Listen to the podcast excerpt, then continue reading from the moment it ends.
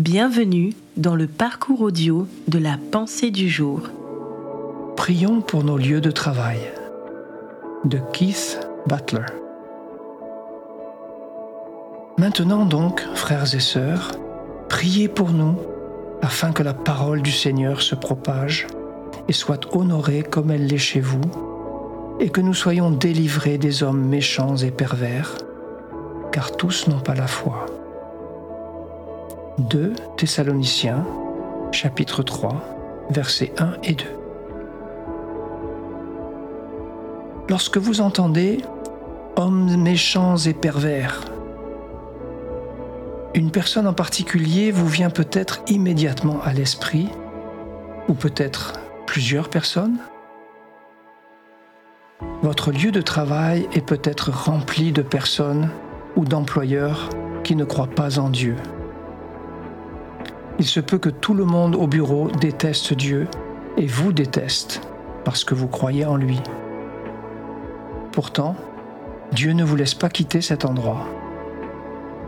Pourquoi Dieu vous laisse-t-il dans ce lieu? Eh bien parce que vous êtes la lumière du monde. Dieu vous place au milieu des ténèbres parce que la lumière chasse l'obscurité. Il met souvent des croyants sur le chemin de non-croyants pour leur montrer à quoi ressemble la lumière.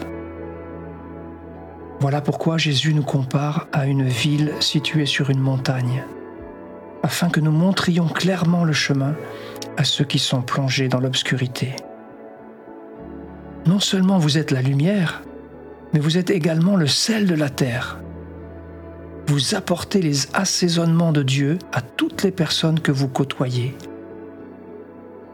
C'est souvent pour cela que les entreprises qui embauchent un chrétien ont du succès. Malheureusement, elles ne le réalisent souvent que lorsque le chrétien n'est plus là. Les croyants amènent la bénédiction avec eux partout où ils vont.